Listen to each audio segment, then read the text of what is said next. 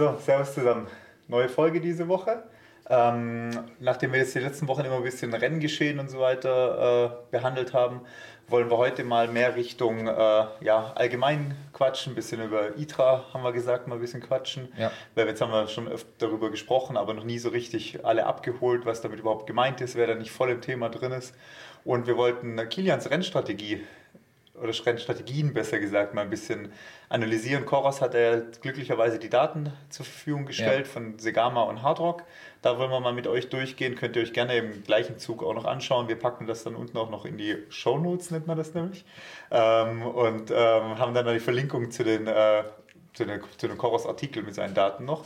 Aber dazu kommen wir dann auf jeden Fall nachher noch. Und dann einen kleinen Abriss noch über unser Training, würde ich sagen, für den äh, Trans äh, Alpine Run. Ja, ich glaube, da können wir nochmal die nächsten ja, Wochen noch ein bisschen drüber sprechen.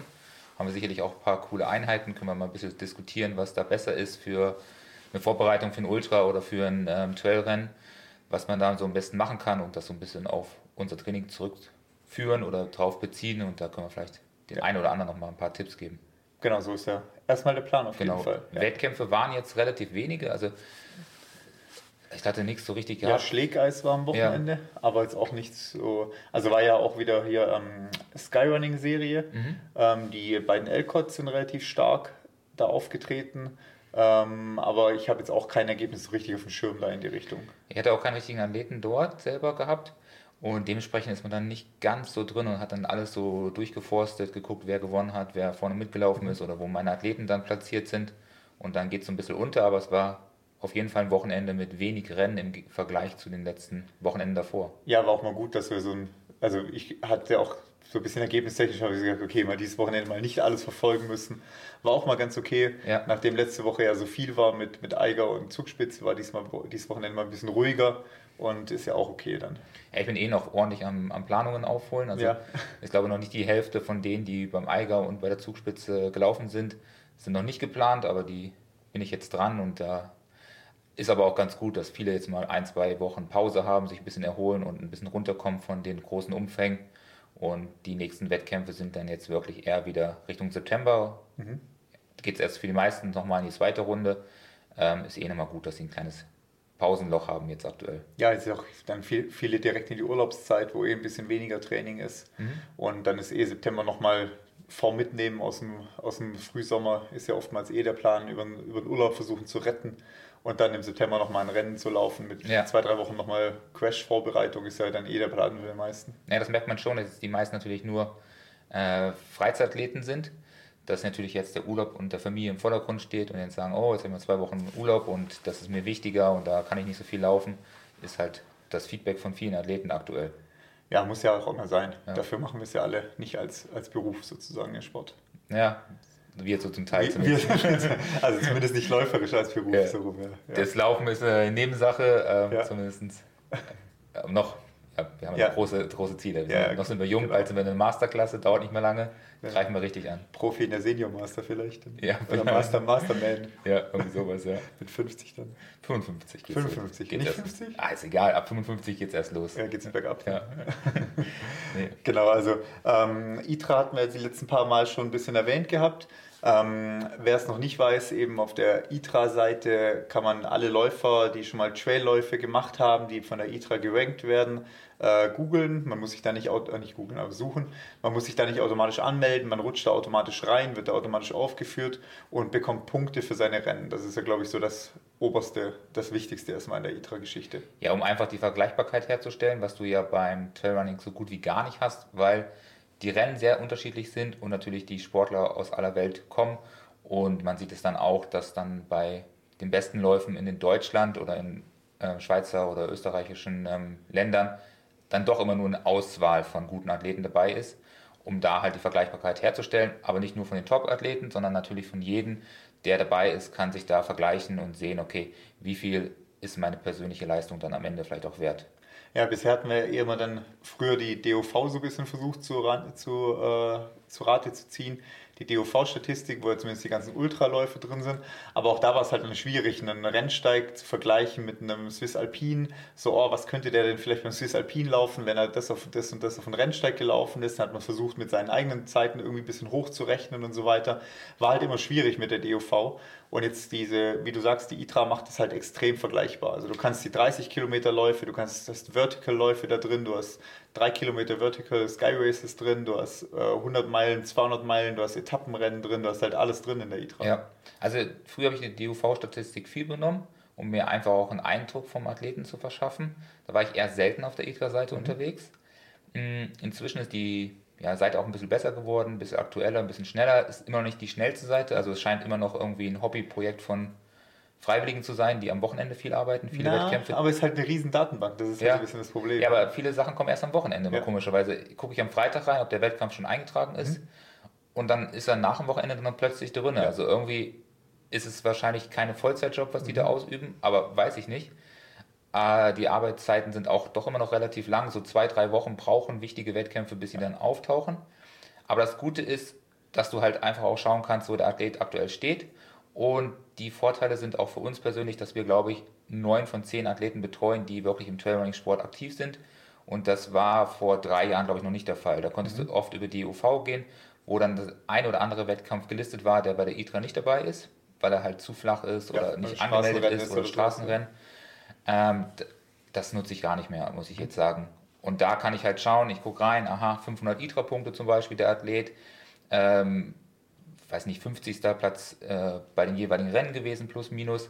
Das heißt, er wird dann wahrscheinlich auch bei seinen zukünftigen Rennen ungefähr wieder 500 ITRA-Punkte bekommen. Vielleicht plus der Leistung, die wir ähm, trainiert haben. Nur sage ich, okay, 505 ist eine gute Punktzahl, die er wieder erreichen kann. Vielleicht 550, wenn er richtig gut drauf ist, wenn das Training angesprungen ist, wenn das funktioniert hat, wie wir uns das vorstellen. Und dann kann ich ihm wunderbar ähm, Zeitvorgaben geben, weil ich genau weiß, wie lange dann ein Athlet für die Strecke, die er laufen möchte, für 500 ITRA-Punkte braucht, beziehungsweise für 550. Mhm. Genau, jetzt hast du mit den ITRA-Punkten schon ein bisschen äh, um dich geworfen sozusagen. Ja. Ähm, zu den 500 zum Beispiel muss man sagen, also es gibt 1000, ist das, was man maximal erreichen kann. Also sowohl als Person wie als auch äh, für ein Rennen. Also erstmal werden die ITRA-Punkte so kalkuliert, dass 1000 Punkte gibt es für ein Rennen. Mhm. Und das ist sozusagen die ITRA stellt eine Fabelzeit auf oder eine, eine, Wunschzeit für diese Strecke. Also wenn man jetzt zum Beispiel Lavaredo äh, zur Hand nimmt, hat Hannes irgendwie 920 Punkte gekriegt. Letztes Jahr hat er 940 Punkte gekriegt für den Lavaredo, obwohl er dieses Jahr schneller war quasi. Ähm, er ist ja knapp unter 12 Stunden gelaufen. Das heißt, die ITRA wird die 1000 Punkte bei irgendwo bei 11 Stunden 30 wahrscheinlich festmachen oder 11 Stunden 15 oder sowas werden 1000 Punkte sein. Und je nachdem, wie viel Zeit du dann abweichst, werden dir Punkte abgezogen. Und deswegen halt quasi 940 Punkte zum Beispiel dann letztes Jahr für den Lavaredo. Da lag die Fabelzeit wahrscheinlich irgendwo bei 11,45, 11,30 oder sowas. Letztes Jahr war aber auch nur an vier Verpflegungsstellen oder nur an zwei Verpflegungsstellen Support erlaubt von den acht. Das heißt, letztes Jahr war die Fabelzeit von der ITRA ein bisschen schlechter.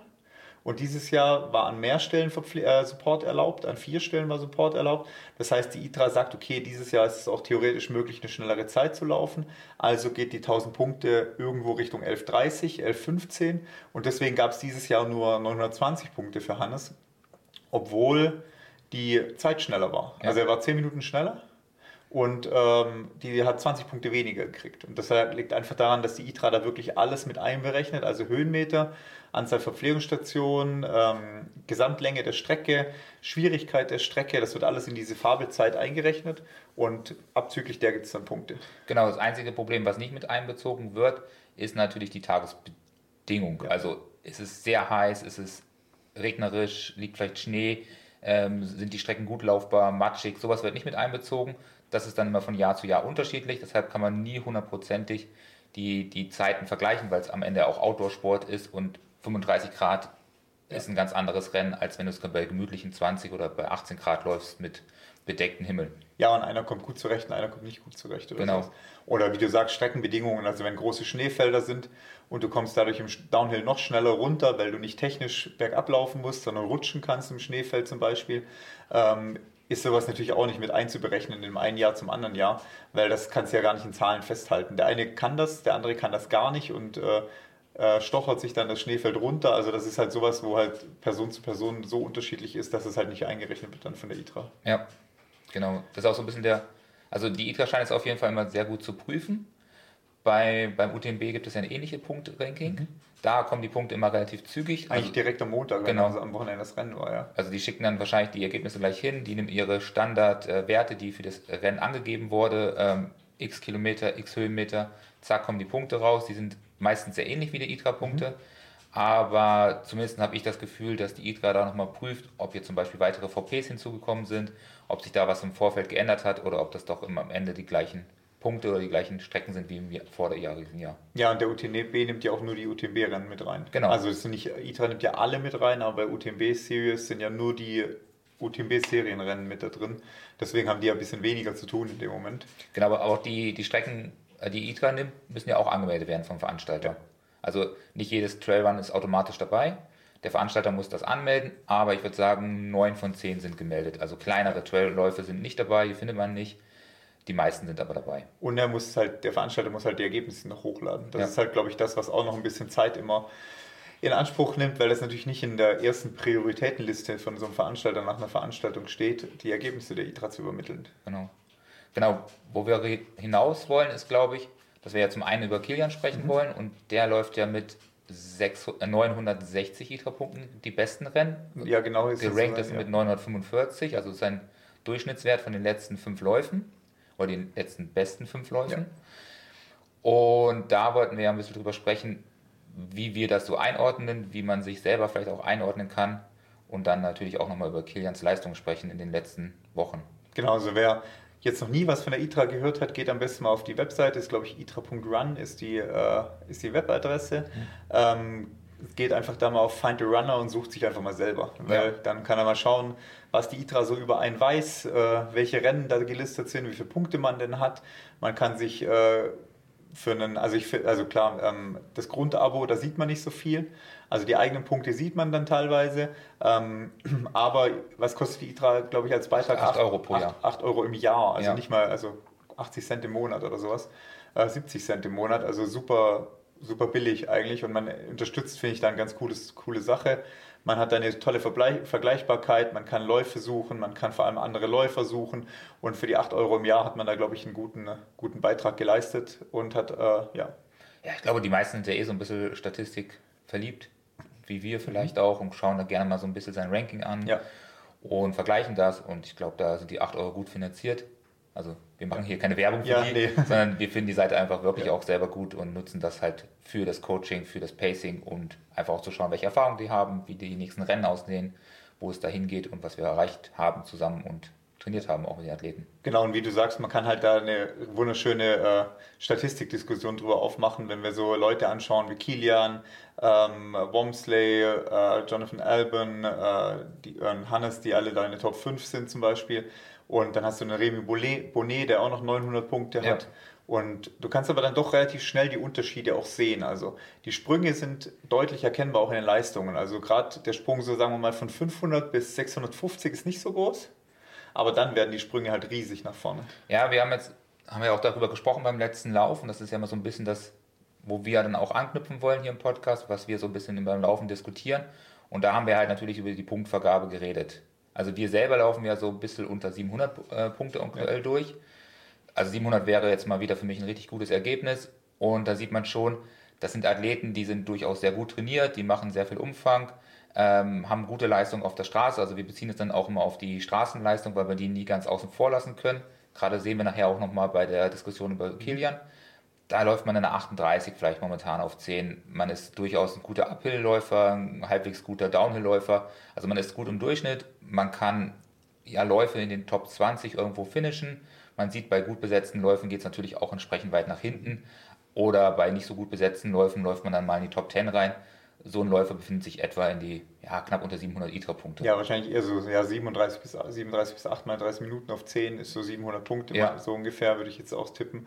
Mal abgesehen davon, ob technisch stark oder nicht stark, aber so in dem Bereich ungefähr. Genau, und der, die nächste Stufe sind dann die 700 Plus Läufer. Ähm, man muss immer dazu sagen, bei Frauen und Männern ändert das nichts. Also ist die gleiche, ist die gleiche äh, Skala. Genau, ja. genau, die gleiche Skala, nur dass die Frauen natürlich nicht so extrem hohe Punkte erreichen wie die Männer, weil sie halt in dem gleichen Ranking-System drin sind. Wo sind da die Spitzenathletinnen? Ich glaube, die Spitzenathletinnen sind, glaube ich, bei knappen 800 ja. bei den Frauen mit Courtney und so und, und der, ähm, wie heißt sie? Brinkmann? Brinkmann, Brink, ja. Brinkmann. Ja. Das sind so die, die Top-Frauen-Rankings und wie Arne gerade sagte, also das ist die, das gleiche System. Also wenn es 1000 Punkte für das Rennen gibt, äh, dann gibt es die 1000 Punkte nicht auch für die Frauenzeit, sondern die 1000 Punkte gibt es für eine Zeit sozusagen. Genau. Und wenn eine Frau dann drei Stunden hinter der Fabelzeit läuft, dann gibt es halt 700 Punkte, was aber ein Top-Ergebnis schon ist bei den Frauen. Und für den, für die Männer oder für die, den Mann, der halt eine halbe Stunde dahinter war, gibt es halt 900 Punkte. Ja. Also das ist das gleiche Ranking, aber dadurch ist halt jeder auch vergleichbar. Also damit, damit muss man dann nicht anfangen, 900 Frauenpunkte sind aber nicht 900 Männerpunkte wert oder sowas, sondern jeder Mensch in dieser Skala kriegt quasi eine Punktzahl und ist damit halt vergleichbar. Genau, und jetzt wie der Beispielathlet, den wir jetzt an uns auch so ein bisschen orientiert haben, das heißt, die Athletin wäre dann genauso ähm, in den Platzierungen unterwegs, wäre vielleicht erste Frau geworden, aber im Gesamtfeld vielleicht auch Top 20 vor oder nach uns ins Ziel gekommen, mhm. irgend sowas in der Richtung, also im ähnlichen Punktbereich ja. dann unterwegs. Genau, und wenn man dann Richtung 800 Punkte schon geht. Warte, erstmal vielleicht in ja. dazwischen nochmal kurz. Also so, ja. 750 plus minus oder sowas in den gleich. Da gewinnst du halt schon so die kleineren Trail-Wettkämpfe, die nicht ganz so gut besetzt sind. Läufst deine 36 auf der Straße, bist auf jeden Fall auch ein guter Downhiller, also das gehört dann schon dazu. Guter Uphiller, also schon ein guter Around-Athlet. Ähm, aber ja, 36 auf, auf der Straße, denke ich mal, so im Gesamten musst du da schon laufen können.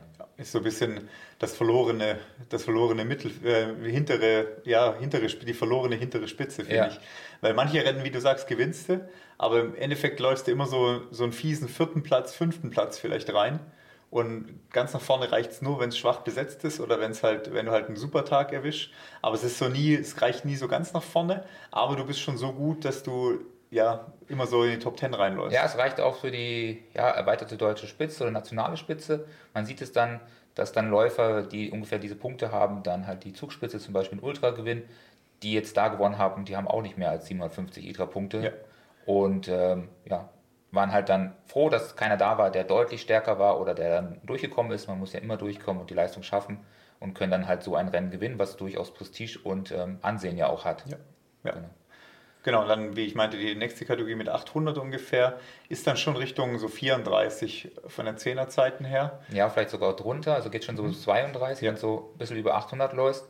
Also ich habe da zum Beispiel auch einen Athlet, den ich ja betreue, der läuft so 32 auf der Straße, hat über 820 ITRA-Punkte aktuell und der gehört dann schon zur nationalen Spitze. Es gibt immer noch ein, zwei, die vielleicht auch besser sind im jeweiligen Land oder in der Spra äh, deutschsprachigen Raum.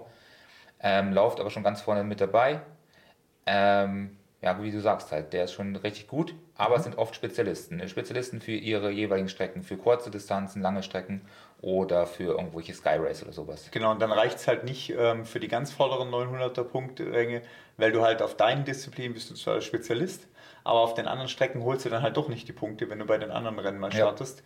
Und dann äh, hängst du halt so bei den 800 bis 850 Punkten irgendwo rum. Genau, man muss dazu sagen, das sind Athleten, die sehen wir nur beim Start. Also ja. dadurch, dass ich würde sagen, also wenn wir es immer auf uns beziehen, laufen wir vielleicht in den Top 10 rein.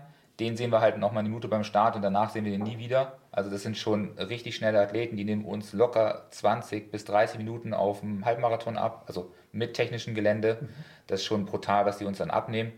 Ähm, aber man sieht dann nochmal den Unterschied gut zu jemandem, der dann 900 hat, wie so ein Remy Bonnet zum Beispiel. Ähm, hatte ich letztens auch beide auf der Strecke, also nicht den Remy Bonnet trainiere ich ja nicht, aber mein Athleten, der mit 900, äh, 820 ISRA-Punkte ja. unterwegs ist, da ist, sind noch Unterschiede von 15, 20 Minuten zwischen. Ja, und das, das bei einem Rennen, wo wir vielleicht drei Stunden laufen würden, ja. da läuft der, dein Athlet halt mit 820 Punkten äh, zweieinhalb Stunden nee, oder so. 2,15 oder so oder plus minus, ja. Und Remy Bonnet läuft halt zwei Stunden. Unter zwei Stunden. Oder sogar. unter zwei Stunden. Ja. Also da ist halt nochmal ein Riesenunterschied zwischen 820 und 900 ist ja. halt dann nochmal eine Riesenlücke. Genau, und das ist ja auch so, auch bei Hannes zum Beispiel, der hat ja auch etwa in diesem Ranking-Bereich ein bisschen mehr hat er jetzt mhm. aktuell, aber es sind auch dort Spezialisten, die ja natürlich für ihre Strecken halt perfektioniert sind. Hannes eher für die langen, Remy Bonnet eher für die kurzen Sachen und da wirklich gut unterwegs sind und schon zur Weltspitze gehören. Ja. Und dann kommen wir wahrscheinlich zu den Top 3, Top 4 irgendwo ja. auf der Welt. Und das sind welche, die sind halt auf allen Strecken stark. Also es sind richtige Around-Athleten, mhm. die können auf einem kurzen Rennen gewinnen, die können auf einem langen Rennen gewinnen. das sind halt auch vielleicht Ausnahmeathleten dem Sport. Aber du musst halt dann trotzdem schon, wir mal, eine 29 Mitte auf 10 Kilometer laufen können, um ja. überhaupt in die Richtung zu kommen, plus halt noch technisch stark. Ja. Also nur weil du Kipchoge heißt, äh, läufst du halt keine 970 Punkte oder so, weil halt das Technische dann einfach fehlt. Genau, also das wäre natürlich spannend zu sehen, was er leisten würde auf dem Zigama-Marathon mhm. oder auf dem vielleicht sogar 100 Kilometer Ultra im technischen Gelände, wäre spannend. Ja. Vielleicht sehen wir sowas mal in naher Zukunft, dass er da mal Bock drauf hat oder ein anderer sehr guter Marathonläufer. Aber du musst die 29 ähm, laufen können auf der Straße, das ist auf jeden Fall Pflicht. Und du musst halt einfach, ja, vielleicht alles andere auch darauf ausgelegt haben, perfektioniert haben, seit mhm. klein aus dabei gewesen sein. Und das sehen wir momentan bei den beiden besten Läufern, vielleicht mit dem Wormsley und dem Kilian. Das sind Ausnahmeathleten und die sind auf allen Strecken stark. Und der, der Wormsley bringt eine 2,15 oder 2,14 oder 2,12 sogar mit ja. zum Marathon. Und das sind schon brutale Leistungen, die die laufen können. Kilian ja auch unter 30 auf 10. Ja. Und ähm, wahrscheinlich Wormsley sogar mit einer hohen 28, wahrscheinlich, wenn er auf 10 Kilometer gehen würde, Flachstraße. Wormsley halte ich dafür ein bisschen besseren Läufer sogar noch als Kilian, was äh, Straße bzw. das flachen Laufstil auch angeht, wenn man äh, Wormsleys La äh, Laufstil anschaut, mit schönen weiten Schritten, mit hohen, hohem Anfersen und so weiter. Also der Laufstil von Wormsley ist da, glaube ich, nochmal ein bisschen, nochmal eine Liga drüber über Kilian. Ja. Aber Kilian ist natürlich im technischen Gelände einfach der Spezialist schlechthin für sowas. Ja, man sieht es natürlich auch, beim Wormsley wurde entsprechende Ausbildung ja auch ähm, durchgeführt bzw. stattgefunden. Wahrscheinlich von klein auf durch die Highschool oder was weiß ich, wie sie das System haben in Amerika, durchgelaufen, äh, immer weiter perfektioniert worden, trainiert worden und irgendwann hat er gesagt, okay, Marathon, auch wenn er es ja nochmal angegriffen hat, persönlich für sich, ähm, sich zu qualifizieren für Olympia oder für die Weltmeisterschaft, ist nicht mehr sein richtiges Ziel, hat sich dann auf die Trails ähm, spezialisiert, aber bringt halt entsprechende Vorleistung und Grundgeschwindigkeiten mit. Ja, und wie du sagst, da ist halt einfach von Anfang an dass die Ausbildung halt im Leichtathletikbereich auch da gewesen. Ja. Also sowohl für, für Technik als auch für Trainingsmethoden, als auch für Stabi, alles halt quasi. Und das siehst du halt im Laufstil einfach. Ja. Und der, der Kilian kommt ja eher aus den ähm, Touren-Ski gehen oder mhm. Fahren, Ski gehen. Ja. ja. Ähm, hat also eine ganz andere Grundlage gehabt und auch wenn er immer noch relativ ähm, alt wirkt, ist er noch ein recht junger Athlet kam aber so ein bisschen ja aus diesem Bergsport vielleicht raus, wie viele andere Trailläufer damals, die auch vorne in der Spitze mitgelaufen sind, die aber heute fast keine ähm, Konkurrenz mehr sind. Also sind deutlich langsamer geworden als die Spezialisten, die vom, von Straße oder vom Laufsport gekommen sind. Der Kilian hat sich, denke ich mal, da durchgesetzt, weil er ja auch wahrscheinlich, man weiß es nicht genau, man munkelt sozusagen, sein Training stark geändert hat, weg von diesem Skisport, vom Bergsport hin zu ähm, vielen flachen Sachen, vielen schnellen Sachen. Und eine 29 musste halt auch erstmal trainieren und erlaufen. Und da wird er wahrscheinlich auch viele Intervalle prügeln und kloppen. Den, den Rest sieht man halt einfach nicht auf Instagram und ja. auf Facebook und so weiter. Was und Strava leider bei ihm auch nicht lückenlos, wie bei Wormsley, der alles auf, äh, auf Strava hochpackt bei Kilian nur manche Einheiten oder manche Rennen oder so. Äh, den Rest sieht man leider nicht, aber wie du sagst, das kann nicht einfach nur von in den Bergen rumturnen sein. Da sind auch ganz normale Intervalle, werden da geprügelt, da werden Dauerläufe gemacht und alles. Also ja. sonst kannst du ja kein, nicht auf dem Niveau einfach laufen. Ja, man sieht es ja auch so ein bisschen an die Statur, die vielleicht auch so ein bisschen Veränderung. Mhm. Wenn man so mal so alte Bilder anschaut und aktuelle Bilder, ist er halt auch ein sehr schmaler Athlet geworden, was dann auch spricht, dass er sehr viel Ausdauersport macht. Weg vom Kraftsport, vom Tourenski vielleicht, vom Bergsport und da wahrscheinlich auch viel trainiert hat und sich auch so ein bisschen körperlich verändert hat und entwickelt hat, da auch der. Aber wie du sagst, er ist halt der Überlebende sozusagen aus diesem ganzen äh, Anton Krupitschka und so weiter Bereich, ja. wo halt damals als Bergspezialisten halt diese ganzen Dinger gewinnen konnten und da stark mit dabei waren. Aber wie du sagst, die haben halt heutzutage, sind die halt abgelöst worden von den Leichtathleten oder von den Laufspezialisten, die halt nach und nach in den Sport kamen. Und Kilian hat halt die Wandlung mitgemacht und die anderen sind so ein bisschen auf der Strecke geblieben nach und nach. Ja. Und deswegen kommt Kilian einem wahrscheinlich auch so alt vor, weil der den Sport halt seit 2010 oder 2011 oder sowas betreibt und da auch gewinnt in den, in den Disziplinen, während, wie, wie, ich, wie ich meinte, irgendwie Dan Canessis, keine Ahnung, oder halt äh, Anton Kropitschka, da halt... Der äh, Wegenrunner nochmal, der hieß der nochmal? Der Ryan Sands. Nee, der von ähm, Brooks immer gelaufen ist, der auch Western States mehrfach gewonnen ähm, hat. Ja, ja ich war, ähm, auch so alter Hase damals gewesen. Ja, ähm, ich weiß, wie du meinst, aber ich komme gerade nicht auf den Namen. Ja. Nee, auf jeden Fall, die sind alle irgendwie auf der Strecke geblieben, hinten raus weil die halt, ähm, ja, da die, die, diesen Wandel halt einfach nicht hingekriegt haben oder nicht hinkriegen können, weil einfach die Grundausbildung davor fehlt. Und alles. Ja, vielleicht auch einfach zu alt gewesen. Mhm. Also man denkt immer, der Kilian ist ja schon ewig dabei, es ist, weiß nicht, 50 gefühlt, aber in Wirklichkeit ist er, glaube ich, 34, 35, ja. also sowas in dem Bereich. Ich glaube auch 87er, 88er Jahre. So. Ja, genau, 87er Jahre, glaube ja. ich. Und also ist noch nicht so alt für einen Ausdauerathlet hat sich ja heutzutage auch stark verschoben. In der Leichtathletik sieht man schon, dass das auch inzwischen Mitte 20 die, die Top-Platzierungen mhm. holt. Früher war es eher die Top 30, äh, in, in, den 30ern rein hast du gute Marathons gehabt. Also es verschiebt sich stark, aber er ist noch im besten Jahr für seine Ultras. Ja, eben, das ist halt, und ähm, das ist halt das, was Kilian halt geschafft hat, was andere nicht geschafft haben. Und ähm, Koros hat da uns zum Glück, ja. oder nicht uns, aber allen, mal die Leistungsdaten von Kilian zur Verfügung gestellt, weil das sieht man ja nicht alle Tage. Man sieht dann vielleicht auf Strava so ein bisschen, aber ähm, Koros hat das auf der Web Internetseite, wie gesagt, wir verlinken das dann auch noch äh, zur Verfügung gestellt, dass man schauen kann, was er in Segama und was er beim Harddruck gelaufen ist. Und zwar sowohl äh, Herzfrequenzlinien, das sieht man bei Strava dann auch oftmals, aber halt auch Zonen, ja. also Trainingszonen. Und das, das ist das Interessante daran. Das Problem bei Strava ist immer so, also ich persönlich track da meine Einheiten aber ich habe noch nie Einstellungen vorgenommen, glaube ich. Oder wenn, sind sie ja. sehr, sehr lange her. Das heißt, meine Herzfrequenzzonen in Strava werden wahrscheinlich nicht der Realität entsprechen. Und da weißt du natürlich auch nicht, ob die Sachen von Kilian da passen. Und das ist natürlich cool, wenn man dann sowas sieht, ja. wo man dann sieht, okay, welche Leistung, welche Intensitäten ist der dann wirklich mal so ein Rennen gelaufen und wo geht es dahin? Genau, man hat jetzt Segama quasi da ganz cool gesehen. Und zwar erstmal nochmal Theorie, wir versuchen es aber leicht zu halten. Ähm, wenn man so ein Rennen wie Segama paced, dann sagen wir ja immer, am besten ist es, wenn du keinen Unterschied in der Herzfrequenzkurve siehst. Genau, da kommen wir wieder dahin, wo wir am Anfang waren, wo wir auch über ITRA-Punkte gesprochen haben. Das ist super unterschiedlich. Athleten wie wir, die vielleicht in den 700er, 750 oder drunter bleiben oder auch deutlich drunter sind, ist es so, dass die einen sehr hohen Herzfrequenzverlauf im Uphill haben. Also da sind sie sehr intensiv unterwegs. Dann können sie oft technisch nicht die ähm, Geschwindigkeiten halten oder sind einfach auch nicht so begabt im Downhill die Herzfrequenz fällt wieder stark ab, der Körper erholt sich. So sieht meine Kurve aus. Genau, und im nächsten Uphill geht es dann wieder berghoch. Wenn sie dann wieder in hohen Intensitäten unterwegs sind, die Atmung schwer wird und wieder intensiver äh, laufen müssen und im nächsten Downhill geht es wieder runter. Das heißt, du bist im hohen Bereich unterwegs, aber auch im niedrigen Bereich, wenn du entweder im flachen oder im Downhill dich befindest. Ja, du hast halt immer so einen Wechsel zwischen ein bisschen wahrscheinlich auch ein Stück weit überziehen. Du darfst aber nicht über, zu viel überziehen, weil sonst ist halt gleich Ende am Berg.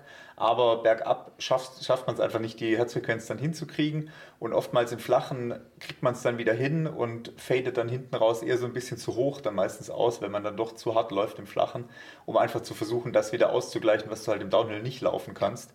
Und das ist so meistens sagen wir mal, in unserer Range der Verlauf von seiner Herzfrequenz. Genau, und was du ja sagtest. Ja, und dann hast du ja die nächste Riege, das ist so, sagen wir mal, Frauen 700er Bereich, 750, 7 ja. bis 700 bis 750er Bereich, Männer so 800er Bereich, 8, also oder 780er bis 850er Bereich so ungefähr, da hast du fast eine durchgehende Linie. Also die schaffen das wirklich bergauf den gleichen Effort zu laufen wie bergab. Mhm. Das heißt, die schaffen sich bergab so zu pushen, dass die Herzfrequenz sich fast nicht verändert. Ja. Also zum Beispiel bei ähm, Rosanna war eben so ein Beispiel letzte Woche, die beim Eiger, da ist es halt fast eine Linie. Also genau, so sieht man das bei echt bei ja. wenigen Athleten, wo das so ist. Ähm, eine Linie so gut wie, die schafft das quasi bergauf eine 160er Herzfrequenz zu laufen und bergab läuft sie auch 160er genau, Herzfrequenz. Genau, als Beispiel. Ja, ja also nur als, ich, ja. ich weiß nicht, wie viel es ist, es war nur ein Beispiel, 160.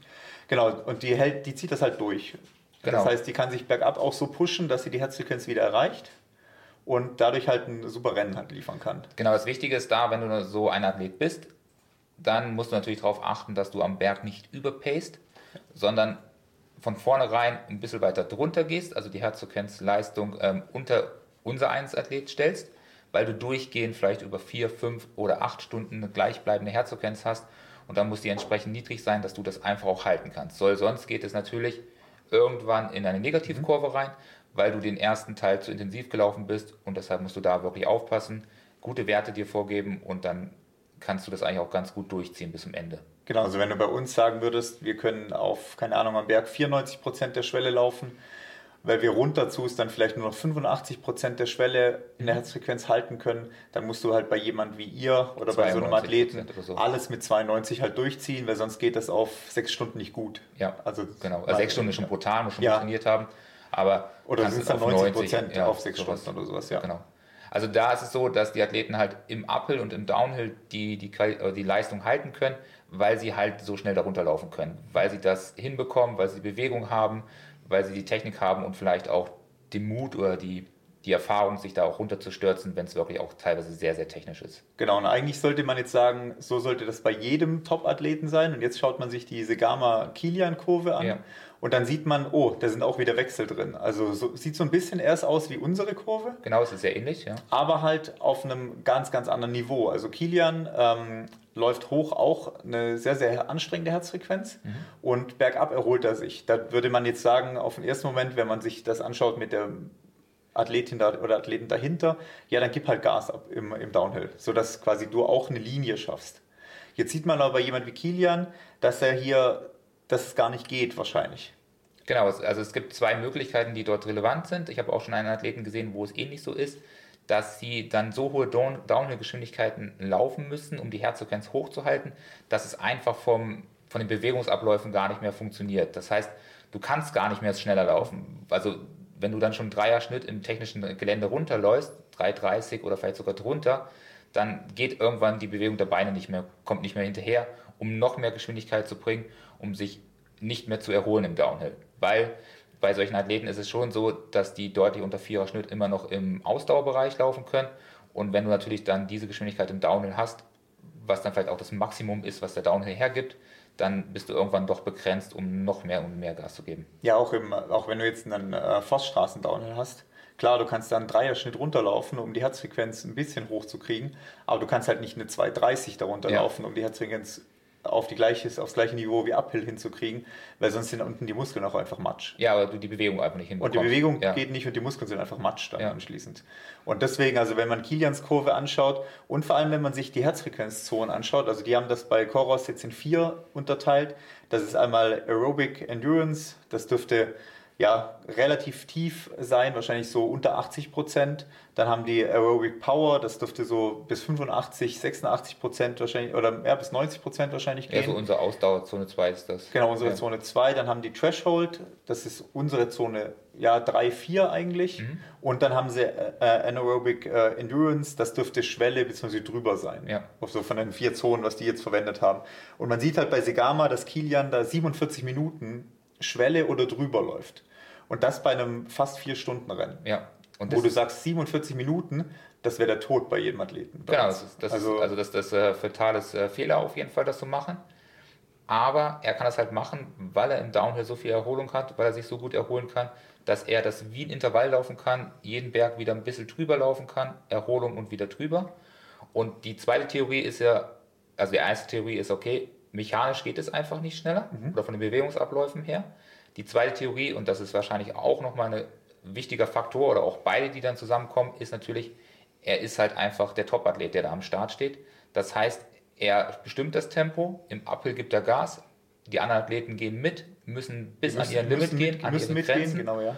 Und im Downhill ist er technisch so stark, dass er bei einer sehr hohen Geschwindigkeit sich erholen kann, während andere Athleten, die dann wieder den Strich haben, auch immer ein Stückchen drüber laufen müssen, um die Platzierung zu halten.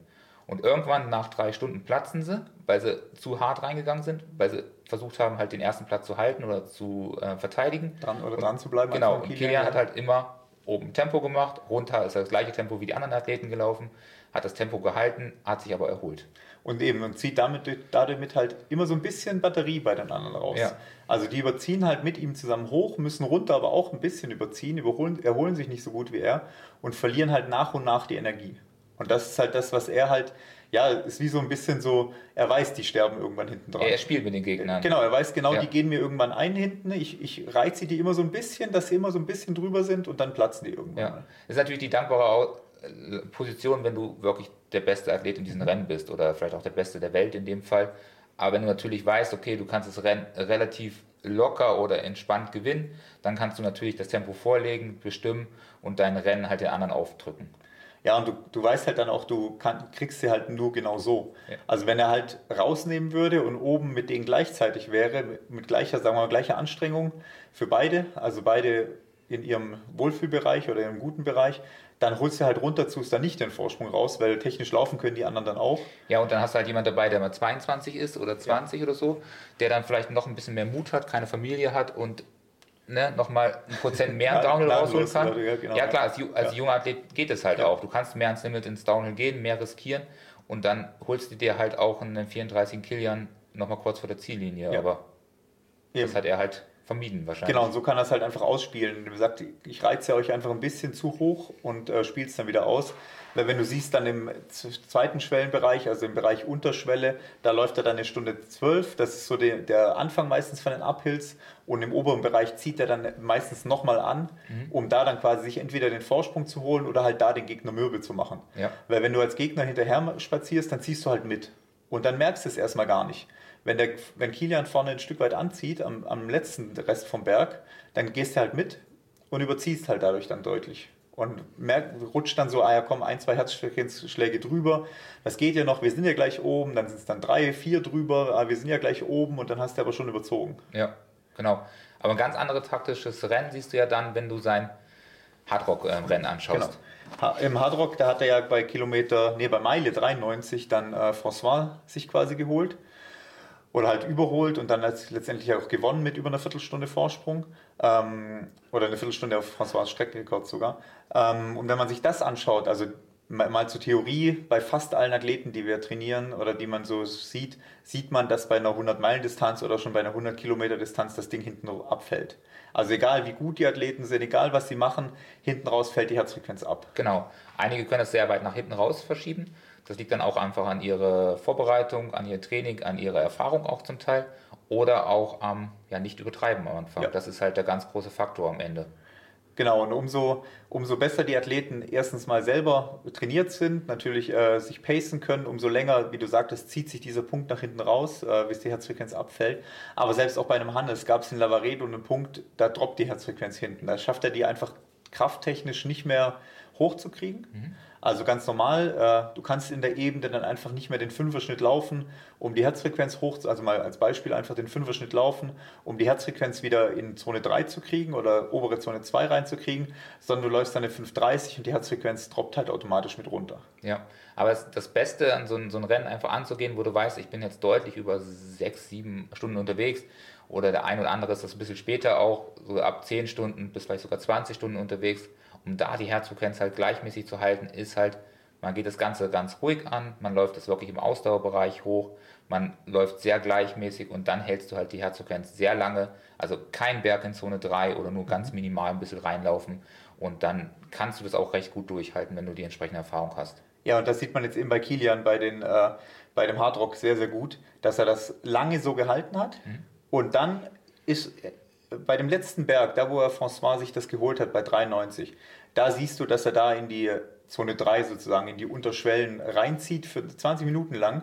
Und das waren die 20 Minuten, wo er sich halt den Sieg geholt hat. Genau, es ist so typisches Radrennen im Prinzip, dass du eigentlich die ganze Zeit so in diesen Sweet Spot Bereich fährst, dass du halt nicht viel riskierst und wie wir auch schon mal irgendwie, glaube ich, in der letzten oder vorletzten Folge angesprochen haben, halt einfach nur so mitschwimmst, hm. immer Energie sparst, aber dann, wenn es drauf ankommt, in der letzten Runde oder hier an diesem Berg, dann greifst du an, dann hast du mehr Power als alle anderen, weil die über diesen Bereich bei dieser hohen Geschwindigkeit einfach mehr verbrannt haben, mehr Energie verloren haben. Genau, und du hast einfach, er hatte einfach in dem Moment noch die Power, das zu machen, während die anderen zwar die ganze Zeit mitgeschwommen sind. Also das hast du auch gesehen, so ein Dakota Jones, der ja lange mit dabei war, noch als in dem Dreier-Duo sozusagen, der sozusagen geführt hat auch teilweise dann, der musste dann irgendwann schon ein bisschen früher abreißen lassen und ähm, spätestens an dem Punkt, wo Kilian dann François ähm, davongezogen ist, hast du halt gesehen, dass François vielleicht doch ein bisschen mehr Körner die ganze Zeit gelassen hat bei ihrer lockeren Plauderrunde, was die halt mehr oder weniger gemacht haben, die ersten 90 Meilen. Wie du sagst, das ist eine, eine Taktik über 90 Meilen, sich da keine Energie oder weniger Energie zu verbrauchen wie der Gegner, das relativ locker aussehen zu lassen, weil wenn du das angeguckt hast, das sah aus wie eine gemütliche Trainingsrunde halt ja. teilweise. Und dann doch im entscheidenden Moment zu sagen, ciao, ich äh, gehe jetzt doch den Berg nochmal herunter. Genau, und während Kilian halt die ganze Zeit easy in Zone 2 oder im Ausdauerbereich unterwegs war, war vielleicht seine Konkurrenz schon immer am Berg ganz leicht drüber. Am ersten Berg schon, am zweiten Berg, am dritten Berg.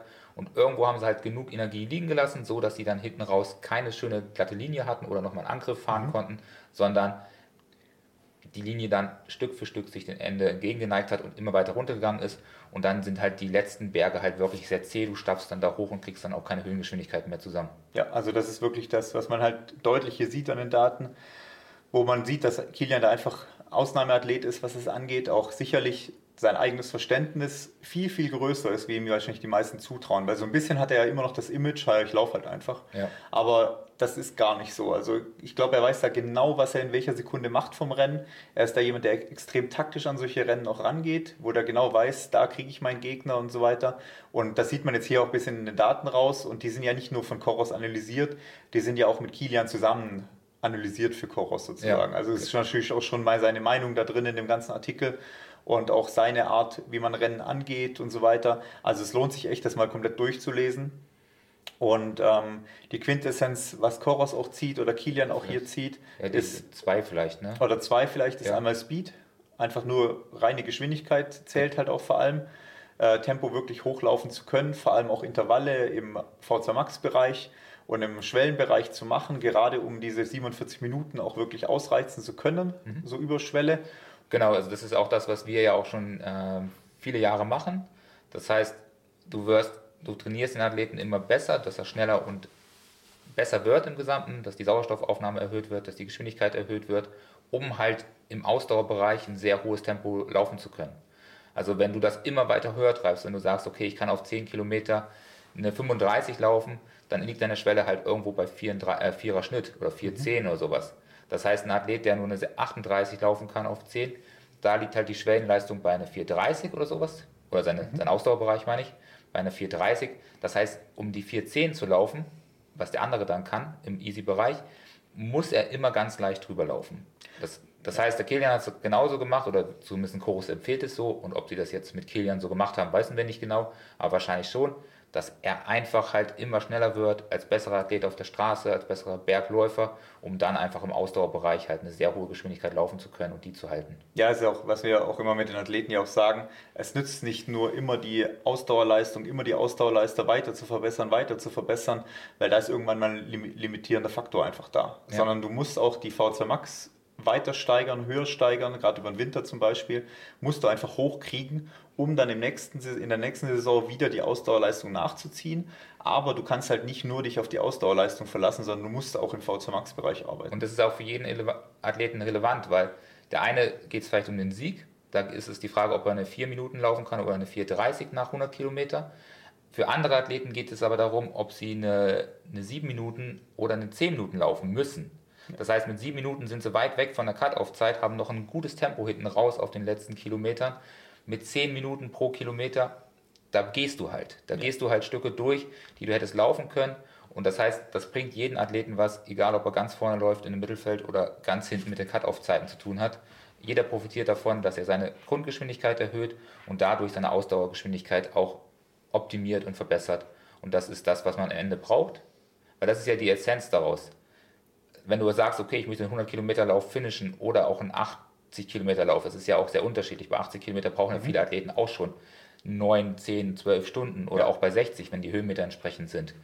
Dann ist es so, geh das Ding in Zone 2 an, vielleicht so ganz leicht in Zone 3, um auch ein bisschen so ein Wettkampffeeling mitzunehmen. Aber da darf kein Fall Zone 4 drin sein oder irgendwas an der Schwelle oder nähe der Schwelle, sondern lauf das schön in Zone 2 durch. Dann gewinnst du hinten raus das Rennen, hast hinten raus genug Energie, auch da noch eine halbwegs hohe Geschwindigkeit durchzuziehen und schlappst das dann nicht ab und bist wirklich sehr, sehr langsam unterwegs. Aber es macht halt einen Unterschied, in welcher Geschwindigkeit deine, deine Zone 2 halt einfach liegt. Genau. Also wenn man jetzt zum Beispiel, keine Ahnung, das in Watt denkt, ist halt ein Unterschied, ob du 2,4 Watt pro Kilo laufen kannst oder halt 2,8 äh, Watt pro Kilo laufen kannst bei gleicher Herzfrequenz halt sozusagen. Und ja. das ist halt einfach das, was du sagst, was einen Unterschied macht zwischen Cut-Off oder nicht Cut-Off, dann teilweise auch im hinteren Bereich. Also da geht es gar nicht nur darum, um den Sieg, sondern auch wirklich ums gut durchkommen und das stabil durchkommen, wenn man halt die V2 Max hat für sowas oder halt nicht hat. Ja. Ja. Genau. Also eben, also das ist auf jeden Fall so eine Quintessenz aus der Sache. Also Pacing ist wichtig. Pacing ist wichtig und, und, Intervalle im Winter. Ja. Also wirklich. Genau, nicht, jetzt, nicht jetzt die VC Max anfangen, sondern das ist eine Winterhausaufgabe. Genau, jetzt, jetzt bringt es ja. nichts mehr, wenn man jetzt die nächsten ein, zwei Wochen oder Monate noch einen äh, Wettkampf laufen möchte, sondern nehmt euch das für den Winter vor, lauft schnelle Intervalle, harte Intervalle und dann werdet ihr auch als besserer Athlet in die nächste Ultrasaison starten und dadurch ähm, auch eure Ziele besser erreichen, weil ihr einfach schneller seid von vornherein. Genau, so kann man das, glaube ich, ganz gut als Schlussstrich ziehen, auch in die Richtung. Genau. Genau, ich glaube, äh, unser Training verschieben wir aufs nächste Mal. War jetzt doch wieder ganz lang, ja. Weil haben jetzt doch ganz gut was ja. zusammengekriegt. Ähm, genau, unser Training Transalpin verschieben wir dann aufs nächste Mal. Und ähm, können wir ein bisschen mehr dann auch mal in die Richtung gucken, was unser Projekt macht und so weiter, wie wir es angehen wollen, was wir verpflegungstechnisch so ein bisschen angehen wollen. Mal so die ganzen Vorzüge, Verpflegung fest, flüssig und so weiter, können wir das nächste Mal so ein bisschen ja, alles ja auch ganz kurz ja schon mal angesprochen mhm. gehabt mit, äh, mit Morten damals, mit diesen Flüssiggetränken. Ja. Vielleicht kaum wir das nochmal ein bisschen länger genau. in die Länge, um da entsprechend auch nochmal ein paar Tipps mit auf den Weg zu geben. Ja, weil da tut sich eigentlich relativ viel jetzt gerade im ja, Moment. Ja. Genau, schaut einiges aus dem Triathlon rüber oder sowas mhm. oder auch der Laufsport, da gibt es schon ein paar Veränderungen. Ja. Genau, also weg von diesen klassischen Gel-Dingern, aber ja. dazu mehr auf jeden Fall das nächste Mal. Genau. Genau. Dann äh, gute Trainingswoche euch allen, würde ich sagen. Ja. Und wir hören uns dann nächste Woche wieder. Ja, oder gute Erholung, wenn ihr gerade eure Wettkämpfe durch genau. habt oder kurz davor seid, weil es stehen ja schon wieder ein, zwei wichtige Sachen am Wochenende an. Ja, genau. Also, wir hören uns. Wir hören uns. Bis dann. Bis dann. Ciao.